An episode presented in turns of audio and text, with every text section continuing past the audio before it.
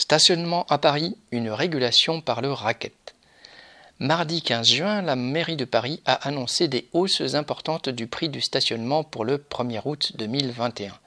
Les tarifs visiteurs augmenteront de 4 à 6 euros l'heure de stationnement dans le centre de Paris du 1er au 11e arrondissement et de 2,40 euros à 4 euros l'heure dans les autres arrondissements.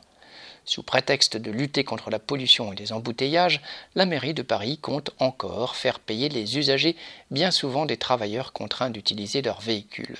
Pour ceux qui ne payent pas ou restent plus longtemps que ce pourquoi ils ont payé, les forfaits post-stationnement, FPS, nom hypocrite pour ne plus parler d'amende, augmenteront dans les mêmes proportions et dès 2022, pour la première fois, les deux roues devront également payer le stationnement à 50% du tarif prévu pour les voitures. Seules les deux roues électriques ne seront pas concernées. Pour ponctionner ainsi les conducteurs, la mairie de Paris utilise l'argument hypocrite des états généraux du stationnement achevés en février dernier. Elle justifie son choix en affirmant que remplacer la moitié des places de stationnement en surface par des espaces verts aidera à lutter contre la pollution. Mais cela aux dépens de ceux qui utilisent leur véhicule pour venir travailler à Paris et habitent en banlieue. Les problèmes de pollution, de stationnement et les embouteillages en région parisienne, comme dans toutes les grandes agglomérations, sont liés à l'organisation de la société actuelle.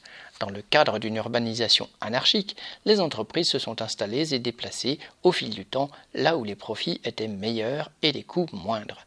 D'autre part, la spéculation immobilière a poussé les familles populaires à s'installer de plus en plus loin du centre où les prix sont devenus inabordables.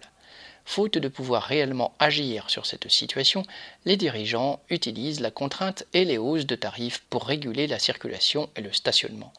Depuis des années, les conducteurs qui ont des véhicules trop polluants et qui n'ont pas les moyens d'en changer sont progressivement interdits de circuler dans Paris et sa couronne.